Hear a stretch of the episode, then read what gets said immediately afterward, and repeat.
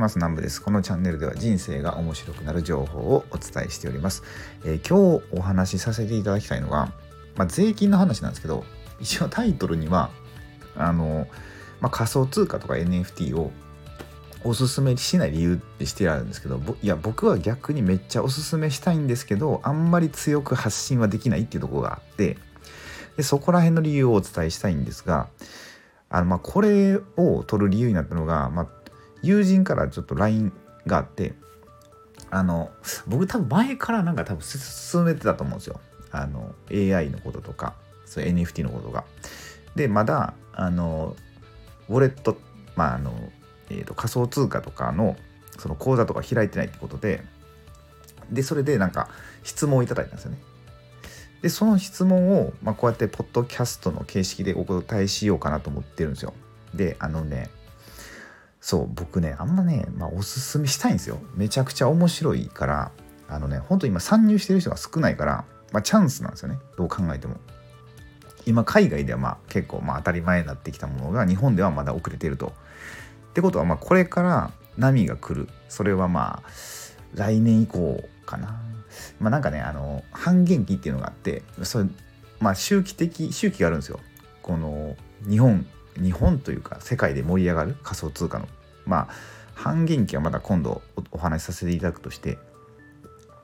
今はねちょっと冬の時代みたいになってきてるんですよね。NFT に関しては。でえっ、ー、とですねそうあとあれですねその質問にあったのが偽ウォレットですね。なんかねあのメタマスクっていうねウォレットを作らないと NFT が買えないんですよね。それを作るのが偽リンクがあったりしてまあやっぱ結構ねハードルが高いんですよね。あの NFT を買うのが3段階ぐらいあるかな。はでかい壁が。そうだからねこれはなかなか難しいんですけど、まあ、だから 僕の答えとしてはあんまりなんかねもしそれで詐欺られてしまってそのネガティブな感情を抱いてしまってすごいもったいないじゃないですか、まあ、NFT ってすごい素晴らしいものなんですけどあのなんですかねクリエイターの方とかやったら絶対やった方がいいんですよ。もう100%やった方がいいんですよ。あの日本人のこうクリエイターってすごいやっぱお金で苦労してる方ってなんかイメージ的に多くないですか？本当に一部の人だけあの有名な方だけが普通に裕福に生活できているっていうのであとのなんかこうアニメのクリエイターさんとかでそんなにお金儲けてるイメージないと思うんですけどそういう方たちが本当にね海外から資金を得る一つのきっかけになるとは思うんですごいやっていただきたいんですがまあなんせねハードルが高いと。もともと仮想通貨とか触ってたら結構いけると思うんですけどまあね触ってる方少ないと思うんで日本人で。っていうことでまあ、うん、そうですね。そうだからそこがあんまおすすめできないですね。そうでですねもう一つえっ、ー、とね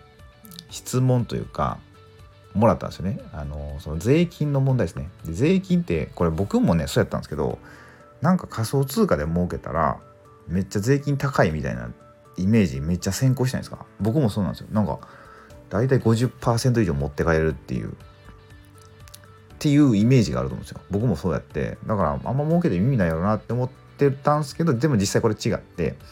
でこれってね、まあ、累進課税って言ってその自分の所得に応じてあの税率が変わってくるんですよね。で最大55%っていうことなんですよ。でその55%になるには4000万以上稼がないといけないと。4000万までやったらもっと低いんですよね。例えば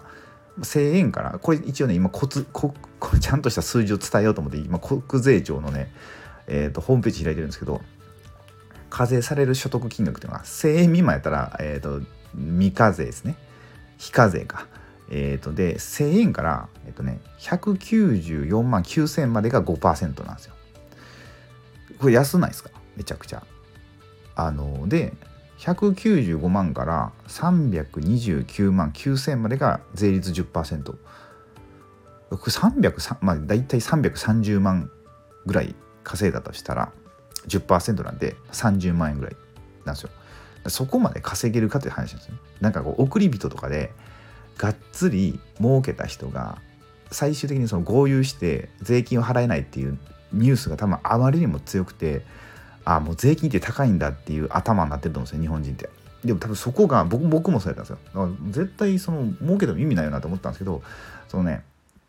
えっ、ー、とね今のとこ仮想通貨とかで得た利益っていうのがあのね区分的もう雑所得になるんですよね。でこれ事業所得にしてくれたらめっちゃいいんですけどまあ今雑所得になってで雑所得って言うたらもうその自分の,、えー、とその事業とか合算してでいくら所得がこの年ありましたっていうところで計算されるんでその自分のご自身の事業がすごい、えー、と利益出してたらえっとね結構、うん、そこにそこにだ言ったらえっ、ー、と普通の自分の事業プラス仮想通貨で儲けて4000万以上いったら50えっ、ー、とね住民税とか合わせたら55%ですね。純粋にこう税金だけだけやったら45なんですけどまあもろもろのその税金住民税とか合わせたら55%ってなるってことなんですよ。っていうことはあんまり僕ら気にしなくていいっていうことなんですね。でもう一つの視点としてはえっとね僕のこの考え方ですね。あの例えば1週間とか数ヶ月でこう転がす場合あの利確したりする場合はそれってすごいまあ税金とかの時すごい面倒くさいんですよね。だから僕長期保有してるんですよ。まあこれから絶対盛り上がるからまああれですねあんまりガチャガチャ移動しないと。で移動するとそれって利確になるんですよね。あのまあここはまた今度しようかな。なんかまたちょっと今度にしてだからあんまガチャガチャ長期で見る視点っていうのを持ってだからえっとね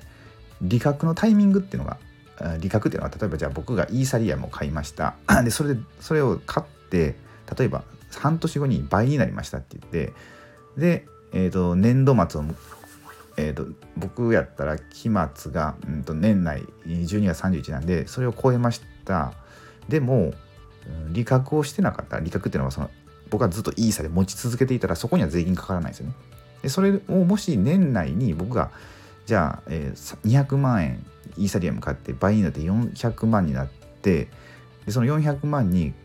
えー、またイーサを円に変えましてっていう場合だったら200万円の利益に対して税金がかかるんですけどそのままイーサで持ち続けていたらあの関係ないんですよ。っていうことで僕は長期で考えてるんでずっと持ち続けてるんであんま全然気にしないってことですね。うん、なんかっていうか、ね、僕はイーサに変えてひたすらあの NFT 買ってるんでまあ、NFT も僕長期目線でずっと持ってると思うんですよ日本の市場市場が盛り上がるまではそうだからあんまね税金のこと考えてなくてまあちょくちょく利確しようかなぐらいですかねもし今後盛り上がった時結構ね損失もねまあ出て出てるんでであなんつったらいいかな買った時の NFT 買った時の感覚より下がってるものもあるんで、まあ、そういうのも売りながら微調整してまあ税金のことはね考えていこうかなとかって思っております。はい。ということで意外とあのこういうイメージが先行して税金に関してあのねそう税金高いってもうあのそれが当たり前だって思ってるんですけど意外とそんなことないっていうことを、まあ、お伝えしたかったって感じですね。まあ、それはそうとしてまあでもね NFT を買うまでの道のりは長いんで、まあ、そこはなんとかもし本当にガチで興味がある方はあの一緒に NFT の業界を楽しんでいければいいなと思っております。はい、ということで僕は今ねあの AI を使ってちょっとまた子供と絵本を作ってるんですけどそれの続きをあの今これ撮ってるので、ね、前日の夜10もうちょっと11時なんですけどぐらいなんでもうちょっとこの絵本作りの作業をして風呂入って寝たいと思います。はい。ということで今回はこれぐらいにしたいと思います。最後までご視聴ください。ありがとうございました。